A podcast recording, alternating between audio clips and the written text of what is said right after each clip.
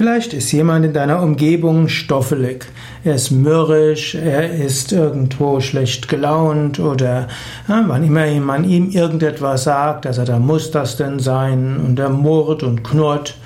Du könntest dich drüber ärgern, du musst es aber auch nicht. Es gibt halt Menschen, die haben ein anderes Temperament als du. Akzeptiere das, nimm das an, nimm Menschen so wie sie sind. Und auch der Stoffel ist liebenswert auf seine Weise.